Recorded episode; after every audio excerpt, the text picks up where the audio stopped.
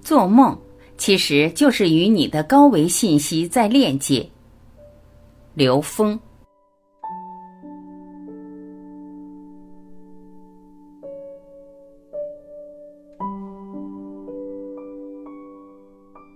其实我们一入睡就做梦，梦是什么呢？是我们醒来的一瞬间带来的高维信息，或者说带来我们这个三维空间之外的其他空间的信息，这就是梦。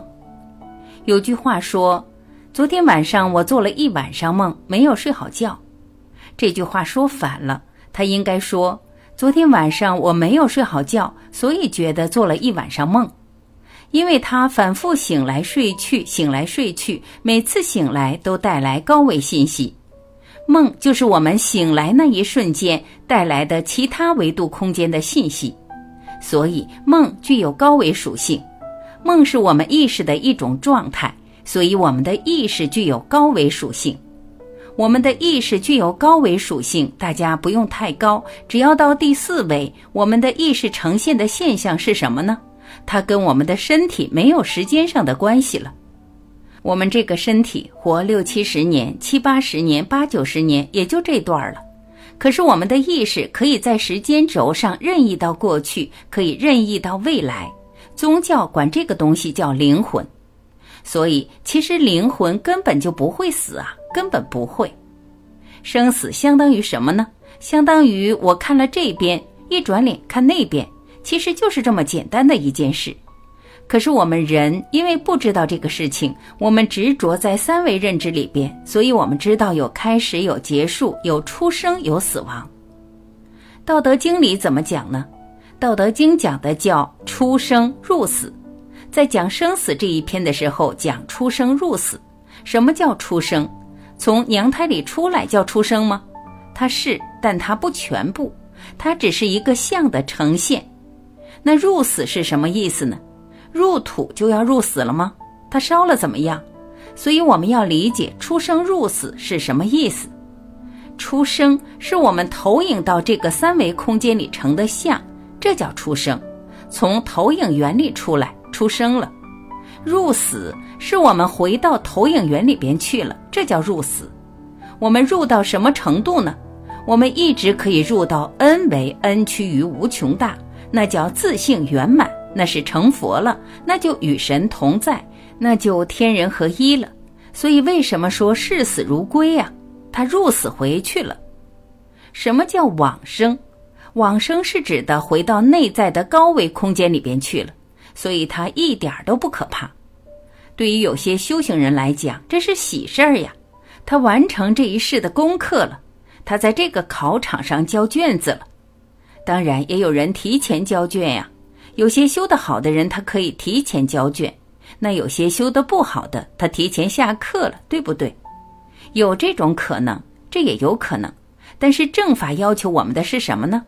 珍惜生命。为什么？你在考场上每一分每一秒都有机会提升，都有机会更好的完成你的题目。所以，真正的正法，它尊重生命。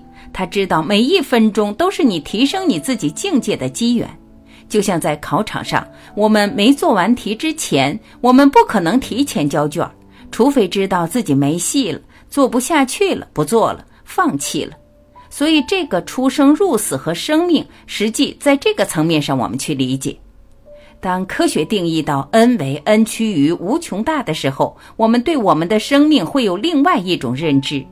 它跟我们宗教里边说到的高度契合，所以它对我们灵魂的存在，灵魂所谓不死多科学呀，到第四维就科学了，但你放在三维空间就不科学了，放到三维空间觉得死就结束了，什么都没有了，其实不是，我们这只是一个相，一个叫缘起的东西。什么叫缘起？佛教语言太精妙了，它为什么不说开始结束？就是因为在第四维根本不存在所谓的开始跟结束，它没那个时间点，它任意可以颠倒，但是它呈现的三维的投影的像，这叫缘起。比如说我这个手是三维的，我在二维空间可以成一个像，它可以成多少个二维的像呢？无穷多个。那这无穷多个像之间，它是有关系的。什么关系呢？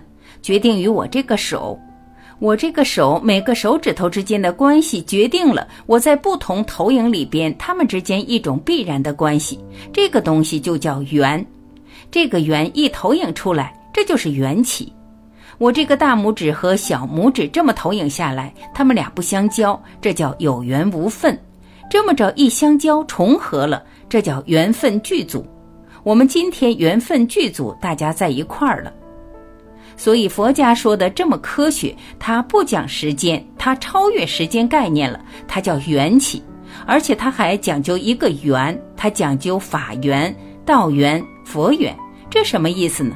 在不同维度上，它的方向是往高维的方向，往最高的投影源方向建立的那个缘。越高，它呈现的是法缘、道缘，到最后实际就是佛缘、道缘的关系。所有的缘其实都来源于最高的投影源。其实每个人的缘，到究竟来讲，全是佛缘，全是道缘。至于你走哪条路，那就是法缘。在《金刚经》里说，一切贤圣皆以无为法而有差别。无为法是三维之上的法，心法不同的心法决定了不同的法缘。